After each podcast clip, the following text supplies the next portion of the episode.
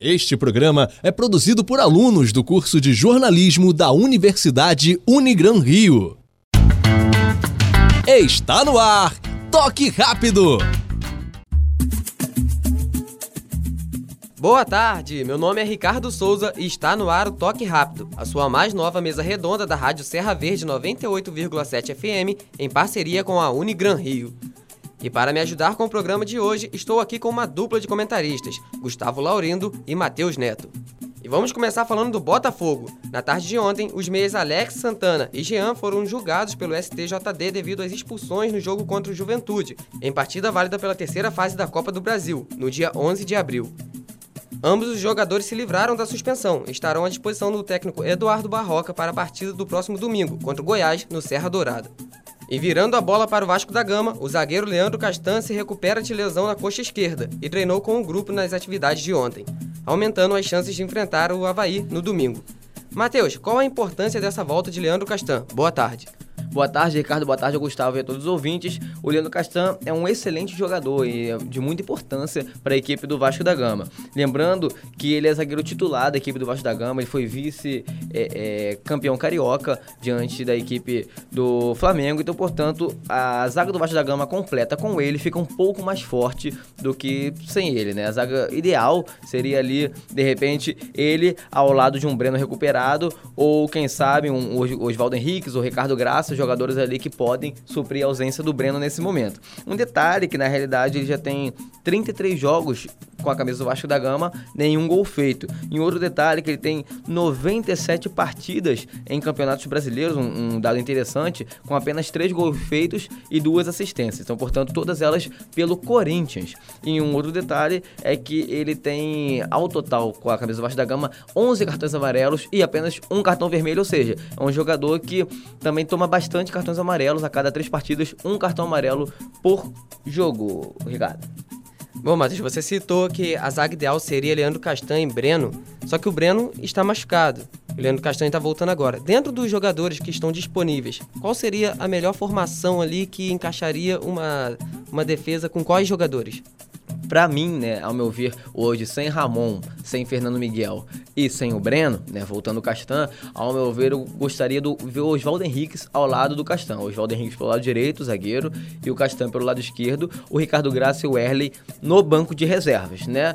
E nos laterais, né, seria o Danilo Barcelos nesse momento, ou o Henrique também é, é, são bem parecidos na qualidade técnica, e do lado direito é o Cáceres. Eu gostaria sempre de ver o Cáceres ali do lado direito, que é um pouco melhor tecnicamente que o Cláudio Vink, também jogador que foi contratado juntamente ao Internacional. Então são é, é, bons jogadores, porém ainda assim necessita muito da volta do Breno, do Ramon, principalmente, e do goleiro Fernando Miguel para dar aquela segurança ali na parte defensiva do Vasco. E agora falando da Copa do Brasil. Pela partida de ida das oitavas de final, Fluminense e Cruzeiro empataram em 1 a 1 no Maracanã. O tricolor carioca só conseguiu um empate nos acréscimos da etapa final, mas o detalhe é que o Fluminense finalizou 20 vezes, enquanto o Cruzeiro finalizou apenas uma vez. Gustavo, faltou tranquilidade para o Fluminense na hora de definir as jogadas? Boa tarde. Boa tarde, Ricardo. Boa tarde, ouvintes. É, o Fluminense, eu acredito que faltou tranquilidade realmente, principalmente no primeiro tempo, onde teve muitas finalizações precipitadas, é, chutes de muito longe, em que não fazia o menor perigo ao gol do Fábio. E o, o gol do, que o Fluminense tomou foi por azar e para mim um, uma falha do Rodolfo. Não vou concretizar como uma falha 100% do Rodolfo, mas ele teve sua culpa sim no gol, que foi o chute ali perto dele, não foi um chute tão no canto. E o Cruzeiro só finalizou apenas uma vez, o Fluminense dominou o jogo inteiro, com muita posse de bola e acredito que faltou muita pontaria pro Fluminense, porque você olha, são 20 finalizações, mas em direção ao gol só foram apenas 5. E com um gol sofrido do João Pedro no, no, cobrança de escanteio ali no fim do jogo. O Fluminense acabou chegando ao gol de empate no, com a finalização do João Pedro, numa cobrança de escanteio onde o Matheus Ferraz desviou e a bola acabou sobrando para ele e sem chances para o Fábio, acabou empatando o jogo. Vocês acham que o Fluminense deve buscar no mercado algum go outro goleiro? Eu acredito que sim, mas tem um detalhe muito importante do Fluminense. O Fluminense tem problemas financeiros e o mercado de goleiro está bem difícil. temos alguns bons reservas em alguns clubes aí, é o caso do Jailson no Palmeiras, Walter no Corinthians e até o Rafael mesmo do Cruzeiro, mas o Rafael é um caso mais difícil, porque ele já tem uns anos aí que falam que ele pode suceder o Fábio, mas o Fábio a cada ano parece que melhora, então acho que o Rafael deveria buscar um, novos ares aí para ser titular finalmente, mas depende muito das condições financeiras do Fluminense. Quanto a, ao Fluminense, né, realmente é, buscar o goleiro no mercado são, são poucas opções, acredito eu. Tem bons reservas, né? Tem, tem o próprio o, o como você muito bem citou, o Walter, bom goleiro, né, reserva do Corinthians. E também gosto muito do da Chapecoense, o Jandrei. Jandrei seria um bom goleiro, um bom nome. O problema é a parte financeira do Fluminense, né? Para mim, ali, o sistema defensivo, o goleiro é, é, a principal ausência ali da equipe tricolor. Realmente, o, o Rodolfo é muito abaixo da equipe tricolor, da grandeza do Fluminense. Então, portanto, para mim, é, é, se por exemplo fosse o Júlio César, já estaria à altura, mas como o Júlio César acabou saindo no final do ano passado, o Rodolfo está bem abaixo baixo e o Fluminense precisa, de qualquer forma, se quiser pensar grande, contratar grande também. Bom, vocês citaram o Walter, que é o goleiro reserva do Corinthians, e também citaram o Jailson, que é o goleiro reserva do Palmeiras. Você acha que eles, por serem um pouquinho mais de idade, isso não, talvez não atrapalharia um pouco nessa negociação? Eu acho que o goleiro, ele pode agarrar, assim, né? Trabalhar até ali uns, uns 39, 38 anos. Eu acho que, que isso não atrapalharia com, com relação à negociação, pensando que no gol tem o Rodolfo. Se no gol tivesse talvez um Júlio César, algum outro goleiro melhor, aí eu até concordaria com você. Mas como no gol tem o Rodolfo, é, o Walter e o Jason seriam boas opções. Sem dúvida, o Rodolfo é, é, um goleiro que não tem sido regular, sempre é, de vez em quando aí ele vem falhando ou vacilando nos gols. O Jailson resolveria o problema do Fluminense, né? E é um cara que tá lá encostado no, no banco, porque o Everton tem feito uma temporada absurda pelo Palmeiras. Bom, vocês disseram que seria um bom nome então o Jailson ou o Walter e a idade não seria um problema. E essa questão financeira, será que um empréstimo não resolveria? Acho que sim, poderia ser, ser emprestado de repente uma negociação de jogadores, né? Não sei se talvez para o Palmeiras, que o Palmeiras tem bons jogadores no elenco, né? Um elenco muito recheado, muito farto de, e de qualidade também.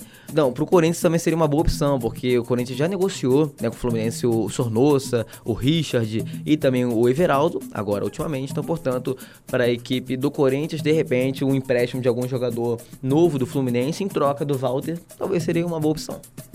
Bom, Matheus, eu acredito que no caso do Jailson, o empréstimo não, talvez não seja a melhor opção para o Palmeiras, porque é um goleiro de idade avançada, então talvez ele no banco, lá no Palmeiras, volta e meio o Palmeiras possa precisar dele como titular no lugar do Everton.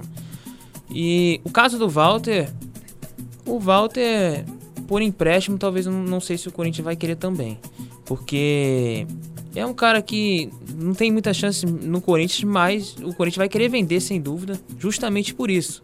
Porque ele não vai ter tanto uso assim no futuro. O Cássio é titular absoluto e ídolo do Corinthians, talvez o maior goleiro da história do Corinthians.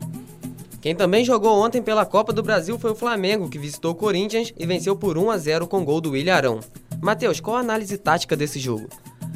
É, o, a equipe do Flamengo jogou muito bem, se portou muito bem fora de casa, uma equipe tecnicamente muito forte, dificilmente algum time do Brasil ganha do Flamengo. É, talvez ali é, algum time sul-americano é, é, seja mais forte com o seu domínio, né, o seu mando de campo, mas no Brasil talvez o Cruzeiro e Palmeiras somente medem força com o Flamengo. O Flamengo é muito bom. Ontem provou mais uma vez isso, mesmo dando muito bem marcada ali. O Fábio Carilli fez uma boa marcação em cima dos jogadores do Flamengo, até atacou muito bem em cima do, da zaga do Flamengo, mas ainda assim o Flamengo tecnicamente é muito superior. O Bruno Henrique, realmente, ele ganhou algumas jogadas ali na ponta esquerda, né, do Flamengo, na corrida ele sensacional. Eu lembro de um lance no segundo tempo, já terminando a partida, que o Everton Ribeiro, ele conseguiu imprimir uma boa velocidade, ele deu um passe em diagonal pro Bruno Henrique. O Cássio tava uns 5 metros na frente do Bruno Henrique, o Bruno Henrique passou o Cássio e ainda conseguiu a finalização. Então, realmente a gente vê o preparo físico, a parte técnica dos jogadores do Flamengo é muito boa, fora que ontem o Abel, para mim, ganhou o jogo nas substituições também. Primeiro tempo eu achei as duas equipes que não queriam arriscar muito, talvez por tomar medo de levar o gol realmente. E no segundo tempo eu gostei muito da postura do Flamengo, gostei muito da postura do, do Abel. O, se um primeiro tempo não teve um, um bom volume de jogo das duas equipes, no segundo tempo eu gostei dos dois técnicos, para falar a verdade. O Abel mexeu muito bem no time, o Carilli fez mudanças em que colocou o Corinthians para atacar, só que o, o Flamengo conseguiu tomar conta do jogo, até por ter um time mais forte e ter jogadores que podem decidir muito mais do que o Corinthians. O Flamengo com um volume de jogo muito grande, chegando bastante ao ataque e uma falha defensiva do Corinthians que deixou o Ilharão cabecear quase na, na entrada da grande área. E o Corinthians até tentou, depois de ter tomado um gol, é, ir à frente, mas muito na base do chutão, do, do, na bola alçada na área. E não foi uma grande atuação do Corinthians. O Corinthians é um time muito limitado tecnicamente. E acredito que a vitória foi merecida para o Flamengo, sim. Bom, e citando é, essa entrada do Arão, é uma coisa que ele costuma fazer, né? Mas muita gente pede a saída do Arão do, da equipe titular do Flamengo. Matheus, você acha que é certo a torcida pedir essa saída do Arão? Na minha opinião, na realidade, quem tem que decidir é o Abel. Né? O Abel realmente é, tem essa supremacia com relação à decisão de quem é titular reserva da equipe do Flamengo.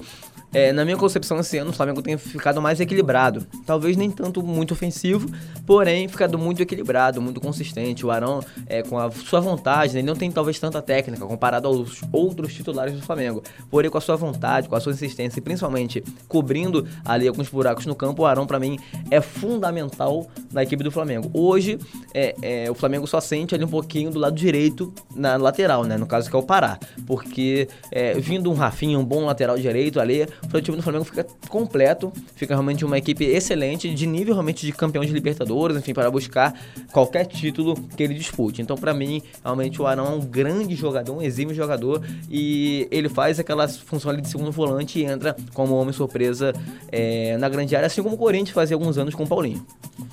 É, eu concordo com a parte que o Matheus falou sobre o Arão, talvez ali estar no meio campo comparado aos demais, ele não seja tão bom quanto eles mas é um cara de importância. Poderia achar melhores no mercado, mas o Arão, para mim, faz uma boa temporada, é um bom jogador e a prioridade do Flamengo, sem dúvida, é lateral direita. Bom, e agora pensando no jogo de volta, Gustavo, qual deve ser a postura do Flamengo para garantir essa classificação no Maracanã?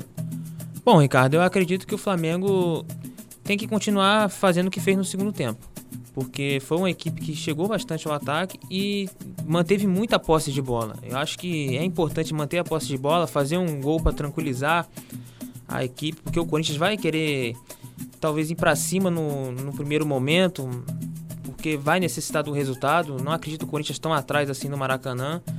E o Flamengo, para mim, a chave é manter a posse de bola.